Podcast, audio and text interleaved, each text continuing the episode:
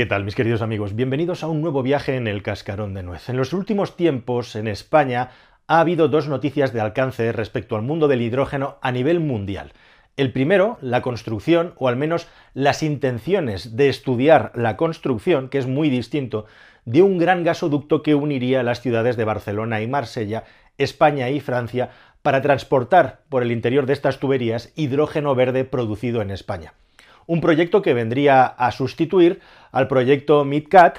que es en el que se había estado trabajando desde hace años y que en el año 2018 la ministra de Transición Ecológica decidió detener un, proyecto que estaba ya congelado anteriormente, estratégico y que, como digo, estaba primero a medio construir y en segundo lugar lo que buscaba era transportar gas natural que en España ya tenemos una infraestructura para poderlo hacer a través del gas que viene de Argelia e igualmente también el gas de las propias regasificadoras que tenemos en la costa. Esta es la primera noticia. Y la segunda noticia es esa inversión gigantesca de hasta 10.000 millones de euros que la naviera Maersk quiere hacer en España para la construcción de plantas de repostaje y de producción de metanol a través, a partir del hidrógeno verde igualmente. Son dos proyectos de mucho calado y de mucha importancia que han aparecido en los medios de comunicación y que vistos así parecen dos enormes triunfos. Sin embargo, por debajo de esto, cuando te pones a analizar y estudiar la información, te encuentras con muchísimos detalles curiosos y llamativos que no pintan la historia tan bonita como nos la están contando, o al menos no nos cuentan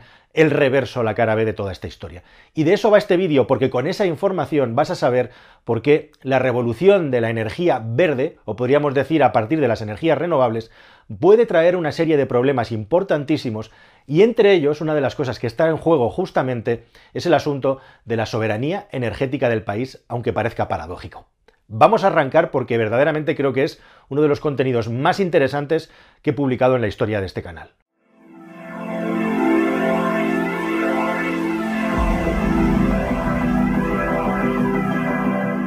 Los apóstoles de la descarbonización han utilizado como uno de los argumentos más potentes e importantes la pérdida de vínculos, el romper las cadenas con los países árabes productores de petróleo, extractores de petróleo y comercializadores de petróleo, dictaduras, el oro negro y un larguísimo etcétera. Asimilar, poder asumir la independencia energética de un país y romper la necesidad de estar importando ingentes cantidades de energía en forma de oro negro e igualmente también de gas natural. Y esto está muy bien, efectivamente. Que un país pueda tener ese potencial de poderse abastecer a sí mismo de energía es algo absolutamente estratégico y muy interesante, como ya hacen las grandes potencias de una manera directa o indirecta.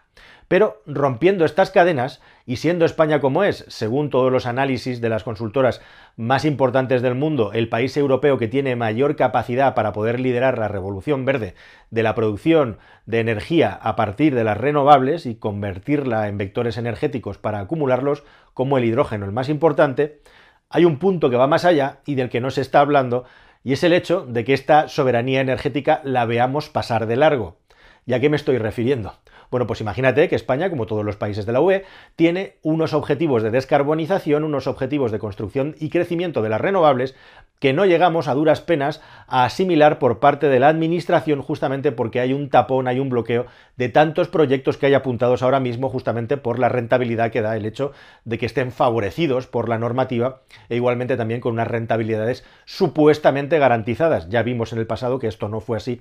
con todo el problema que se ha tenido que comer España con las primas a las renovables en el pasado. Pero ahora estamos en otra pantalla, estamos en el boom de la descarbonización. ¿Y cuál es ese problema tan grave? Bueno, pues el problema tan grave es que directamente estos dos proyectos lo que están haciendo, si os fijáis, es extraer centenares, miles de hectáreas de producción de energía renovable y la electricidad resultante para producir un producto resultante, en este caso derivados del hidrógeno verde, que ¿dónde van a ir a parar? Pues van a ir a parar a cualquier sitio menos a España. Y si estamos hablando de que tenemos que aumentar enormemente el caudal de energías renovables y la producción de centrales de energías renovables para poder llegar a los objetivos de electrificación, de la creación de energía y de la descarbonización del país, si resulta que algunos de los centros más importantes, más grandes y potentes se están ya vendiendo a priori a terceras empresas para que ellas lo extraigan del país y lo lleven a los suyos propios, pues nos estamos encontrando que directamente sin tener todavía una economía verde afianzada, le estamos quitando, le estamos hurtando o mordiendo una buena parte de esa producción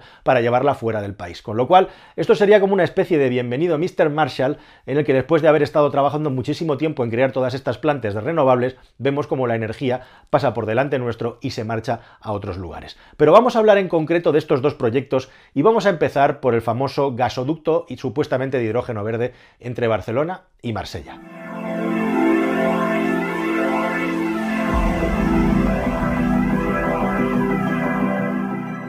Este es un asunto que tiene mucha amiga, como sabéis en España se fue generando una polémica muy grande cuando Francia se negó a seguir ampliando la capacidad del MidCat, demandando el gas natural a través de los Pirineos, incluso con burlas por parte de los políticos franceses, es un tema que hemos tratado muy a fondo aquí en este canal, e igualmente también más allá de los Pirineos y más allá de los Alpes, unos alemanes muy enfadados con los franceses, hay mucha tensión eh, dentro de estos dos países por el asunto de la seguridad energética de Europa y cómo Alemania quiere garantizar suministro de gas natural por muchas vías, entre ellas a través de África hacia España. Y ahí Francia poniendo una barrera, lógicamente eso elevó mucho la tensión respecto a Alemania, Alemania que es un gran aliado de España en este momento por encima de Francia. Bien, dicho todo esto, aumenta mucho la tensión por la parte de Alemania y también por la española, puesto que el proyecto no sigue adelante, y de repente los políticos se sacan un plan B, que es que este gasoducto, en lugar de irse a Francia, se vaya a Italia, a, Livorno, a la ciudad de Livorno, y por lo tanto sea como una alternativa, como un bypass, ya que los franceses no quieren construirlo. Y de Italia al centro de Europa. Y en estas que de repente nos encontramos que en una reunión sorpresiva aparece la alternativa, que es este gasoducto de hidrógeno verde de Barcelona a la ciudad de Marsella. Como digo, un gasoducto para empezar, que nos ha contado mucho en los medios de comunicación de masas, de estos que te cuentan las cosas en dos minutos y ya no vuelven a hablar del tema, que no tiene un plazo definido y de hecho la ministra Rivera cuando le han preguntado a veces ha hablado de tres o cuatro años y otras veces ha hablado de siete. Ni siquiera ella lo tiene claro y es normal porque es que no existe todavía ni un proyecto ni una planificación de cómo se va a construir esto. Y es que tampoco existe ningún precedente en el mundo de una construcción de este tipo para transportar hidrógeno verde. Hay muchísima duda sobre la parte técnica, sobre la parte tecnológica para poder construir este viaducto de hidrógeno verde. Pero no solamente eso, es que estamos hablando de que el hub donde saldría todo este gas, eh, hidrógeno, está en Barcelona. Y resulta que Cataluña ahora mismo es la comunidad autónoma que está a la cola, una de las comunidades autónomas que está a la cola dentro de todo el territorio en lo que se refiere a producción de energías renovables. Y la gran inocente pregunta, el elefante en la sala que nadie quiere acometer, es de dónde va a salir toda la electricidad de renovables para producir este hidrógeno verde. Porque tenéis que saber que el hidrógeno verde se produce a través del proceso de electrólisis en el que se utiliza una fuente de energía renovable, ahora mismo solar o eólica, no hay más, e igualmente también con agua, simple y llanamente con el uso del agua conseguimos esa reacción química que produce hidrógeno. Una reacción química que es muy costosa energéticamente y para que te hagas una idea,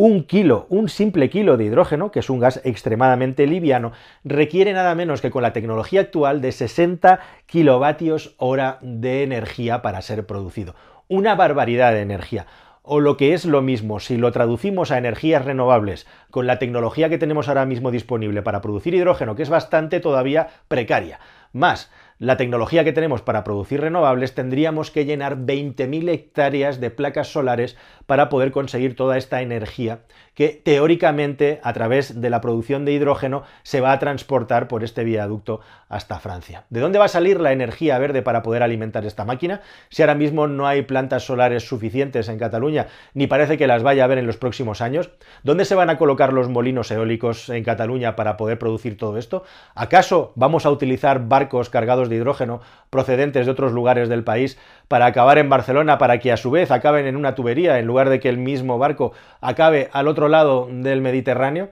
Como veis, esto es más una intención y desde un punto de vista de la producción de la energía parece a día de hoy más un disparate que algo que realmente pueda ser sólido. Os tengo que decir que a todo esto, con la victoria de Meloni en Italia, todo esto es un juego de política que hay por detrás, eh, muchos consideran que esta maniobra de Macron y de Sánchez es directamente simplemente un señuelo, un juego de distracción para tener a la gente calmada vendiéndoles algo que luego a largo plazo no se va a hacer y no se va a producir. El día 8 y 9 de diciembre del año 22 en España, creo que en Alicante va a haber una reunión en la que se va a intentar avanzar sobre esto que simple y llanamente de momento no es más que un juego de intenciones y que como digo, si le pasas la navaja de Occam, si le pasas un poquito la máquina de control, te das cuenta de que tiene muy poca lógica y muy pocos visos de ser realidad, salvo que haya unas inversiones monstruosas en su construcción que vengan subvencionadas de la Unión Europea y de los estados y que venga la energía de algún lugar que todavía no sabemos. España contra Francia, Francia contra Alemania, Francia y España contra Italia, todo esto es un juego de políticos, como digo, y también la necesidad de que a un lado y al otro de los Pirineos, Francia por su relación con Alemania, España porque vienen las elecciones, los políticos de cada país tuvieran una buena noticia que dar a su gente o al menos a sus socios. No quiero decir con esto que no vaya a ser realidad, pero las incógnitas son tan grandes y tan fuertes que había que subrayarlas y destacarlas y vamos a ver qué es lo que pasa. Y hablando de ayudas y de la Unión Europea, la mayor naviera del mundo Maersk acaba de anunciar, como digo, un supercentro de distribución y producción de hidrógeno verde en España, transformado a metanol, metanol sintético o lo que es lo mismo, en metanol para el abastecimiento de los barcos y de las flotas de transporte del futuro. Y esto también tiene mucha, mucha amiga por un motivo muy parecido.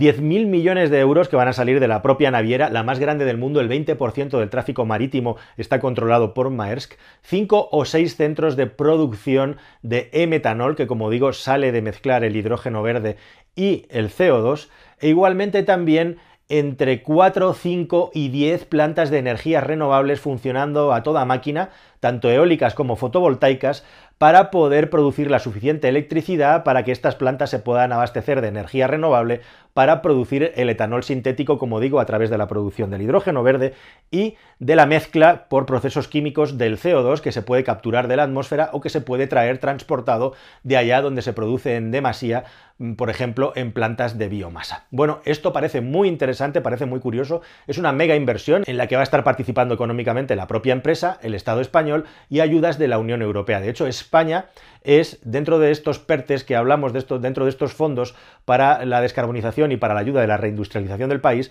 el hidrógeno verde es la gran estrella, el que más dinero ha recibido. Bueno, pues estas plantas igualmente, ¿para qué van a servir? Van a servir para generar grandes centros de distribución de e-metanol, metanol sintético, que van a cargar los tanques de los barcos que en el futuro van a funcionar con este combustible. El metanol sintético es muy interesante porque dentro de los combustibles sintéticos es el que menos átomos de carbono tiene o el que está más cerca de el hidrógeno puro con lo cual es el menos contaminante de todos y también tiene una densidad energética y una posibilidad de transporte y una garantía de seguridad muy superior a la del hidrógeno, puesto que aquí lo podemos transportar ya en estado líquido y con muy pocos átomos de carbono tenemos algo muy parecido o lo más parecido químicamente al hidrógeno sin tener que transformarlo o llevarlo almacenado a super altas presiones en estado gaseoso. Esa es la gracia del metanol sintético, del que por cierto se ha hablado mucho en mi otro canal, en el canal del mundo del automóvil, porque es súper interesante y un posible vector energético igual para el mundo del automóvil. Pero de nuevo aquí nos topamos con la gran cuestión, con la gran pregunta de que esto va a consumir un montón de energía renovable del país que no va a acabar en nuestras redes eléctricas para suministrar electricidad renovable al país. Y el país tiene unos objetivos igualmente de desarrollo de descarbonización y de electrificación de la generación de energía. Con lo cual nos topamos de repente con esa desagradable noticia de que una parte muy importante de la producción de renovables del país va a acabar en algo que no es lo propio que necesita el país para poderse electrificar. Y aquí nos vamos a la siguiente pantalla, o la pantalla que está enfrentada a esta, que es el asunto del territorio y las tensiones que va a haber próximamente, porque va a haber una revolución increíble, vamos, no va a conocer España si todo esto sigue así, ni la madre que lo parió en los próximos 10 años, porque la cantidad de plantas solares y de parques eólicos que se están montando y que están esperando para ser montados es increíble. De hecho, hay tal atasco ahora mismo, hay un problema muy grave, porque hay tal atasco a la hora de dar los permisos y de consolidar estos proyectos en la administración pública, que si nadie lo remedia de aquí a enero de 2023 se podrían perder nada menos